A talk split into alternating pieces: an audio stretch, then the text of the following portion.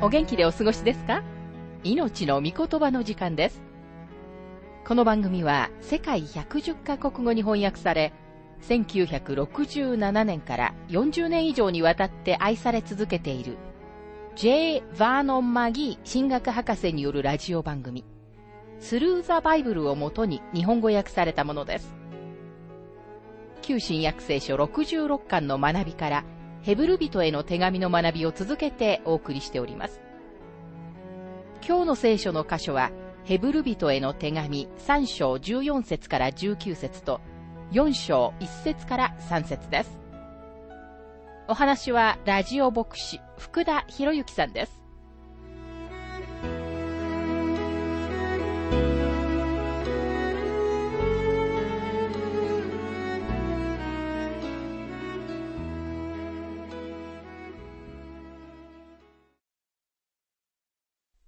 ヘブル人への手紙3章の学びをしていますが、3章の14節もし最初の確信を終わりまでしっかり保ちさえすれば、私たちはキリストに預かるものとなるのです。私たちはキリストに預かるものとなるのですと書かれています。私たちはキリストのうちにあるのです。主は私たちのものです。もし最初の確信を終わりまでしっかり保ちさえすればとは、著者が6節で使ったのと同じ議論です。私たちは、もし最初の確信を終わりまでしっかり保ちさえすれば、自分たちがキリストの家の一員であること、私たちが主に属していることを証明することになるのです。さて、この部分では、もし私たちがキリストを信頼しているのなら、安息は私たちのものであるということを強調しています。聖書には5つの安息が示されています。一つは創造の安息。二つ目はカナンに入ることの安息。三つ目は救いの安息。四つ目は性別の安息。そして天国の五つです。ここで著者は神様に完全に信頼することの安息について語っています。その信頼は救いに関しての信頼だけでなく、毎日の信仰生活における信頼です。ヘブル人への手紙3章の15節今日もし御声を聞くならば、御怒りを引き起こした時のように、心をかたくなにしてはならないと言われているからです。旧約聖書からの引用は、詩編95編の引用をもって終わります。これはすでに見ましたが、詩編95編7節と8節です。そこにはこのように書かれています。主は私たちの神、私たちはその牧場の民、その見ての羊である。今日もし御声を聞くなら、メリバでの時のように、荒野のマサでの日のように、あなた方の心をかたくなにしてはならない。明らかに著者はこの真理が過去のためだけのものではなく、今日の私たちのためのものでもあることを思い起こさせるために、この箇所を繰り返しているのです。マギー博士はご自分の経験を次のように述べています。もしあなたが私に、あなたの人生の大きな罪は何ですか？他の何者よりもあなたの信仰の歩みを妨げたものは何ですかと尋ねられるなら、私はそれは不信仰ですと認めざるを得ません。これまでの自分のミニストリーを振り返ってみると、私はそうすべきだったほどに神様を信じなかったことに気づきます。そして今日、私が他の何よりも願う一つのことは、神様を信じることです。私は自分の人生を完全に神様にお捧げし、すべてを神様にお渡ししたいと願っています。そんなに前の話ではないのですが、ロンドンからロサンゼルスに飛んでいる途中、グリーンランドを越えるまで雲に覆われていました。その後氷山を見ることができました。写真で見るときには綺麗かもしれませんが、上空から見たときには綺麗には見えませんでした。私はその場で祈りました。主よ、私は地上にいるときにはあなたを信頼していますが、飛んでいるときにはあなたを信頼するのが難しいのです。今私はあなたを信頼する必要のある場所にいます。私の全存在をあなたの見てにお委ねして、あなたのうちに安息を得られるように助けてください。そして私は生まれて初めて飛行機の中で眠ったのです。それまで私は一度も飛行機の中で眠ったことはありませんでした。飛行機がロサンゼルスに着陸したとき、私は言いました。小さな勝利を感謝します。主よあなたにとって大したことではなかったかもしれませんが、私にはとても大きなことでした。マギ博士はかなりの高所恐怖症だったようですね。これがヘブル人への書簡の著者が語っている安息です。神様を完全に信頼することの安息なのです。それは救いに関してだけではなく、毎日の生活のため、クリスチャン生活を生きていくために必要な助けと知恵と力のための安息です。イスラエルの人々は荒野をさまよいました。なぜなら彼らはその時、約束の地に入っていく信仰を持っていなかったからです。これまで見てきたように、カナンは天国を示しているのではありません。カナンは霊的な祝福と勝利の場所を示しています。使徒パウロがローマ人への手紙7章24節で、私は本当に惨めな人間です。誰がこの死の体から私を救い出してくれるのでしょうか？と叫んだとき、彼は自分自身の経験のことを語っていたのだと思います。これは救われていない人間の叫びではありません。救われたけれども敗北しているクリスチャン、自分がキリストを信頼していないので、キリストのうちに満足を見出すことのできない人物の叫びです。そしてその問題の根本は信仰の欠如です。ヘブル人への手紙3章の16節聞いていながら、見怒りを引き起こしたのは誰でしたか？モーセに率いられて、エジプトを出た人々の全部ではありませんか？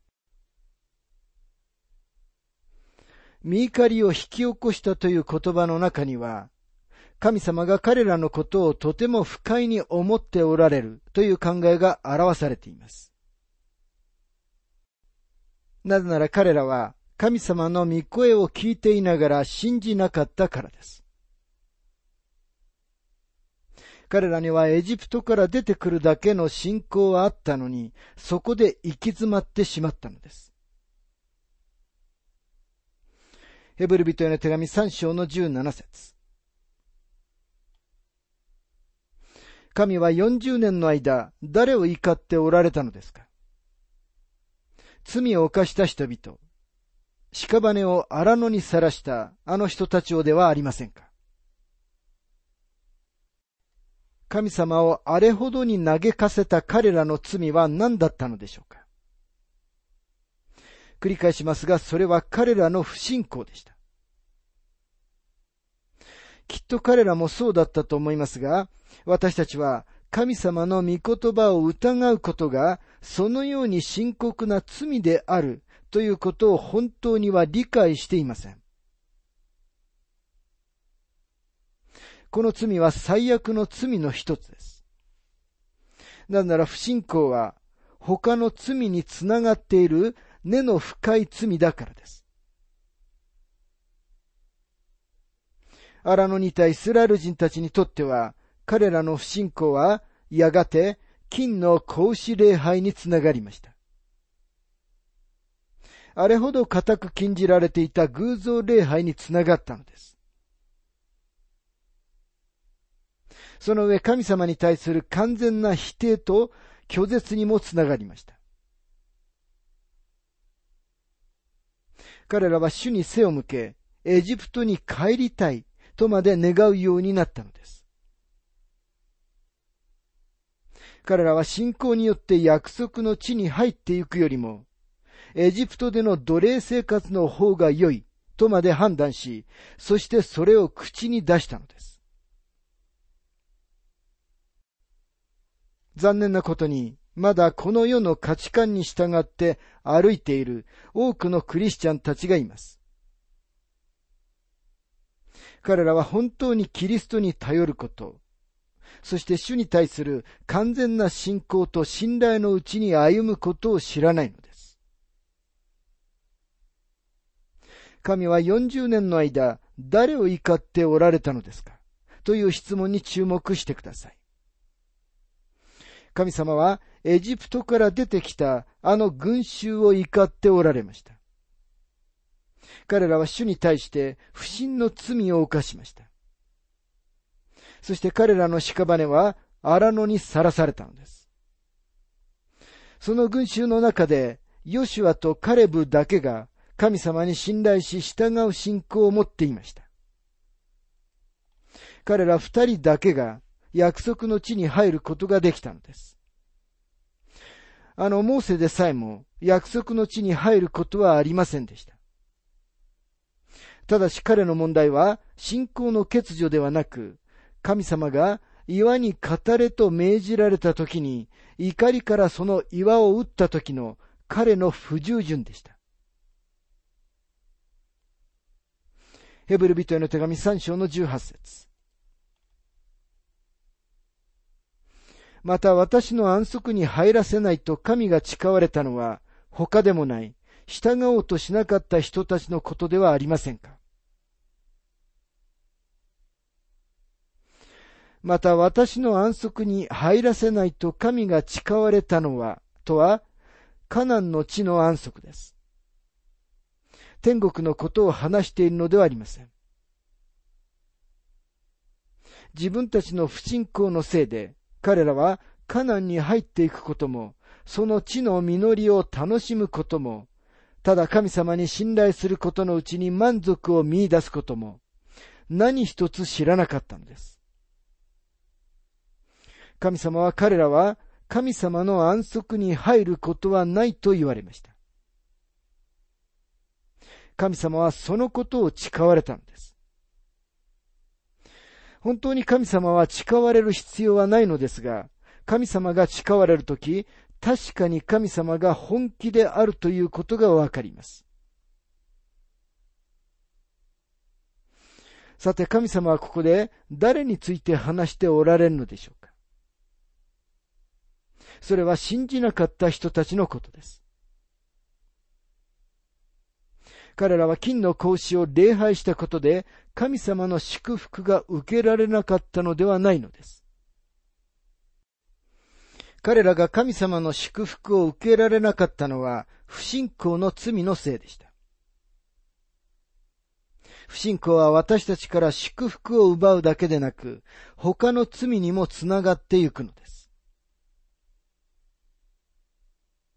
先日ある人がこんなことを言いました。私はクリスチャンだというのに、こんな愚かなことをしてしまって。彼がしたことは実際には不正直でした。でも要点は、彼が自分の不正直さについて深く気にかけてはいましたが、その根本的な問題を無視していたことなのです。彼は根本的に神様を信頼してはいませんでした。そのことに彼は何の問題も感じていなかったのです。ヘブル人への手紙3章の19節それゆえ彼らが安息に入れなかったのは不信仰のためであったことがわかります。この箇所にアンダーラインを引くことをお勧めします。これがあなたから多くの祝福を奪っているものなのです。それは不信仰です。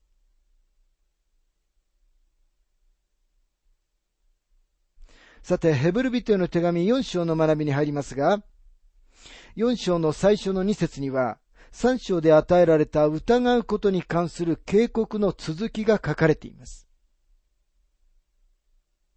ヘブル人への手紙4章の本文に入りますが、1節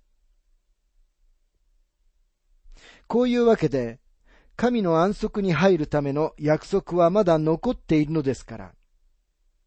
あなた方のうちの一人でも、万が一にもこれに入れないようなことのないように、私たちは恐れる心を持とうではありませんか。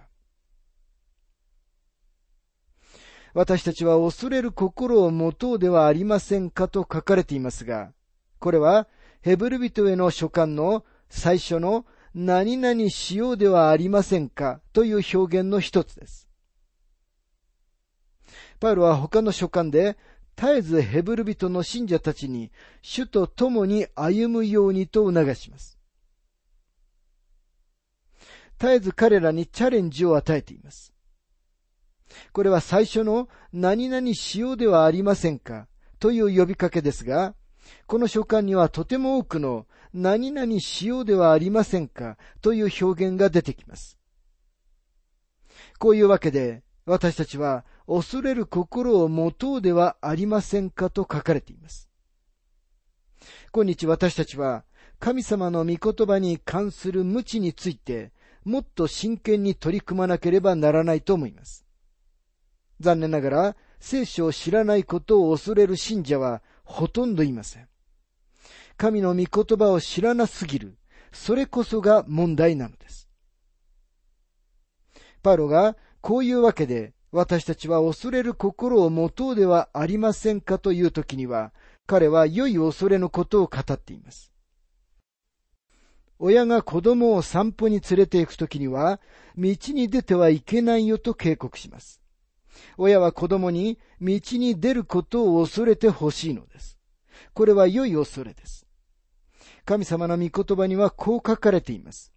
信玄一章の七節主を恐れることは知識の始めである。あなたもそのような種類の恐れを持つべきなのです。著者がここで話している恐れには目的があります。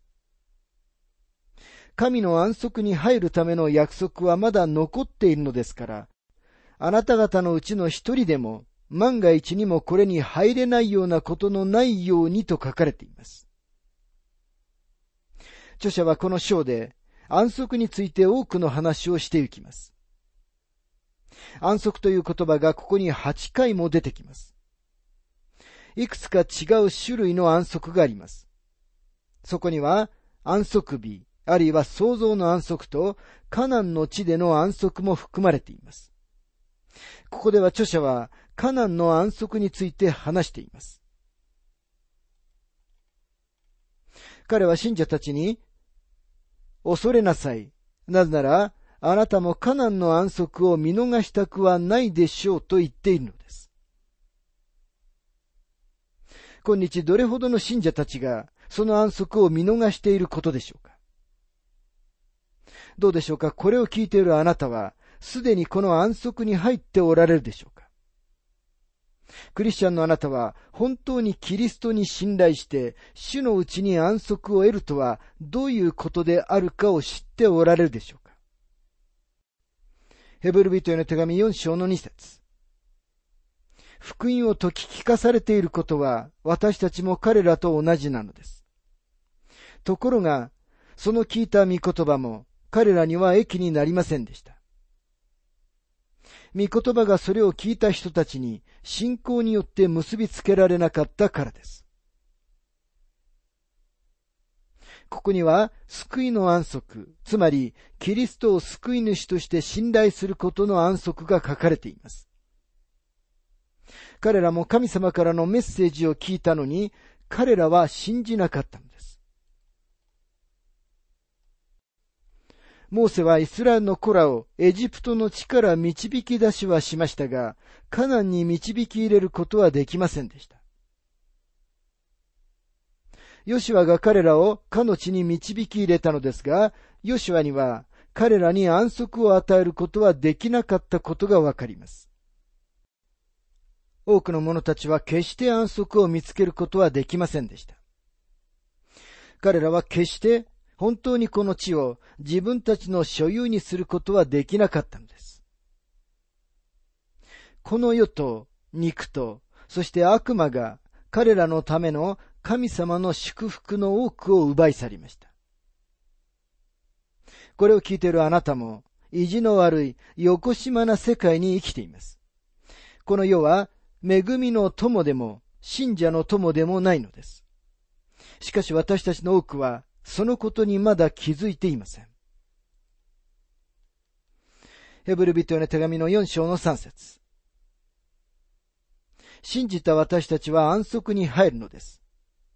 私は怒りを持って誓ったように、決して彼らを私の安息に入らせない。と神が言われた通りです。見業は創世の初めからもう終わっているのです。ここでは救いの安息、キリストを信頼することの安息が語られています。これを聞いているあなたに質問をしたいと思います。自分はクリスチャンだと告白し、申請した信者だとあなたも信じていた人が、突然、クリスチャン生活をやめてしまい、この世のものであるかのように振る舞い始め、教会に行くこともやめ、主の働きのための献金もやめ、クリスチャンの活動に参加することを一切やめてしまったなら、あなたは彼が救いを失ったと思われるでしょうか？もしあなたがこのような状況があなたの救いを失わせると考えているなら、あなたは心の奥底で本当にはキリストを信頼してはいないのです。これらの外側の行い、または活動があなたを救うのではありません。あなたは完全にキリストによる救いを信じ信頼しなければならないのです。誤解しないでいただきたいと思いますが、もしあなたがキリストを信頼しておられるなら、あなたはこのような活動をすると私は信じていますが、これらのことをすることは、あなたの救いと一切何の関わりもないのです。